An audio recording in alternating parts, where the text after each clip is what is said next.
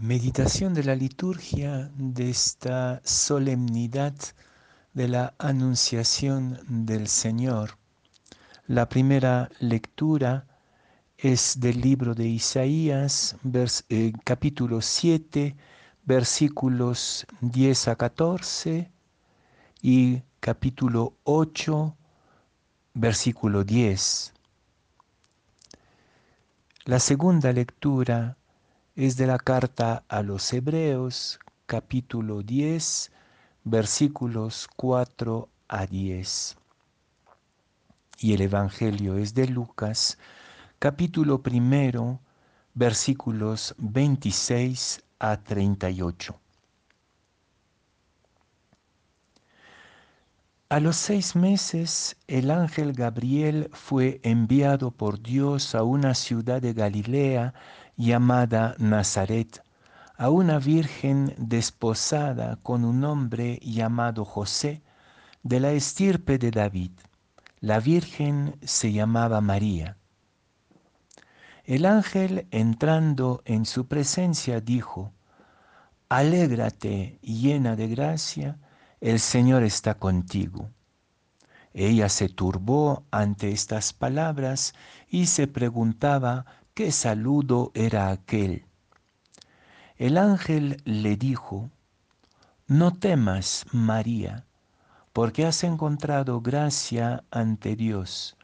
Concebirás en tu vientre y darás a luz un hijo, y le pondrás por nombre Jesús. Será grande, se llamará Hijo del Altísimo. El Señor Dios le dará el trono de David su padre, reinará sobre la casa de Jacob para siempre, y su reino no tendrá fin. Y María dijo al ángel, ¿Cómo será eso? Pues no conozco a varón. El ángel le contestó, El Espíritu Santo vendrá sobre ti, y la fuerza del Altísimo te cubrirá con su sombra. Por eso el santo que va a nacer se llamará Hijo de Dios. Ahí tienes a tu pariente Isabel, que a pesar de su vejez ha concebido un hijo, y ya está de seis meses la que llamaban estéril, porque para Dios nada hay imposible. María contestó, Aquí está la esclava del Señor, hágase en mí según tu palabra. Y la dejó el ángel.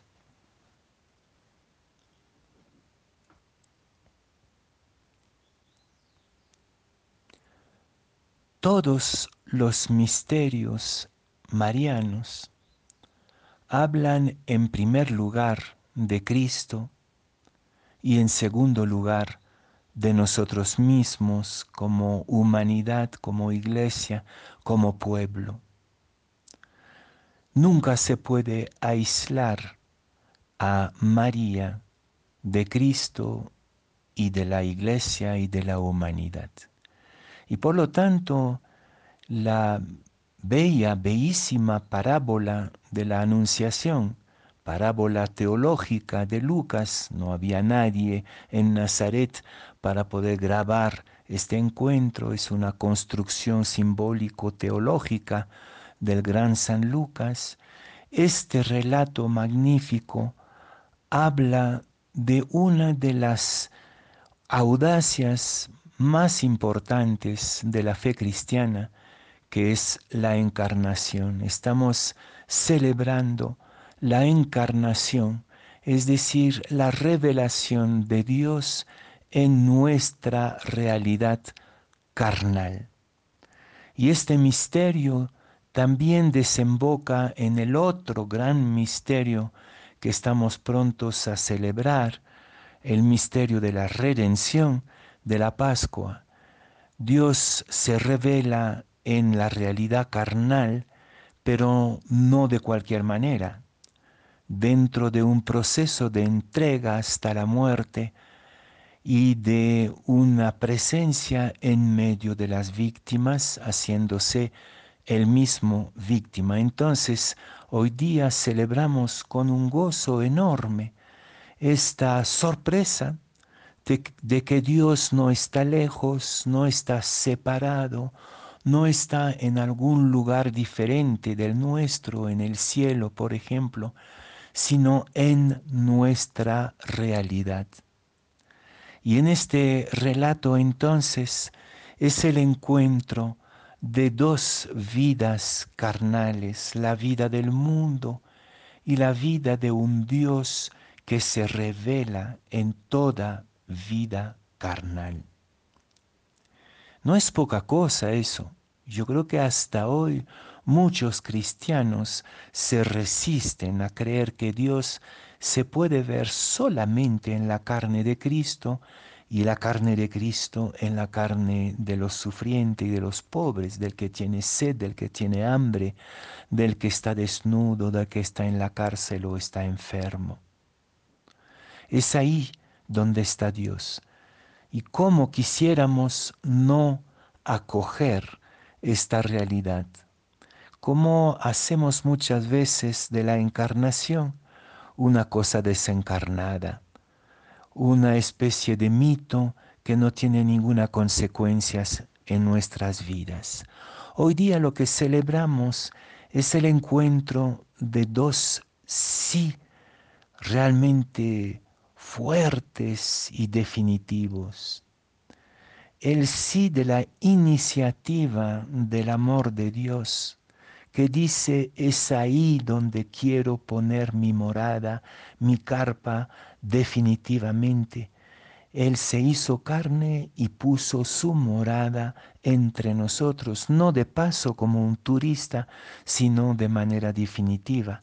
Y a este sí de la iniciativa, iniciativa del amor, responde el sí del consentimiento, de la acogida, de la hospitalidad a Dios. María se vuelve entonces en nombre de todos nosotros la tienda de la carne de Dios.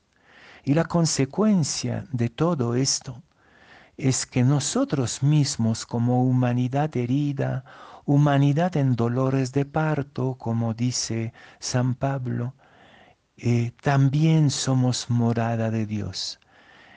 Nuestra carne, y esto supone nuestro cuerpo, nuestra sexualidad, nuestra afectividad, nuestros compromisos, nuestra solidaridad, todo lo que supone la encarnación del ser humano en su propia historia de relaciones y de compromiso, todo esto es divino en esperanza. Todo esto está lleno del sí de Dios a través de Jesús. Somos el sí de Dios a la historia, al universo, al cosmos, a la carne entera.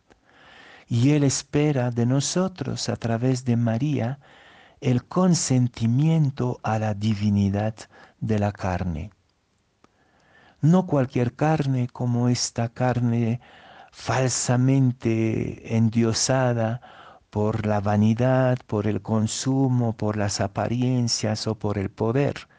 Esa es una falsa, eh, un falso endiosamiento de la carne. No, la carne divina de, de la humanidad es esta carne que se inclina solidariamente hacia el sufrimiento del otro, es el buen samaritano, es el que acoge en su casa al excluido, al extranjero, al sufrido.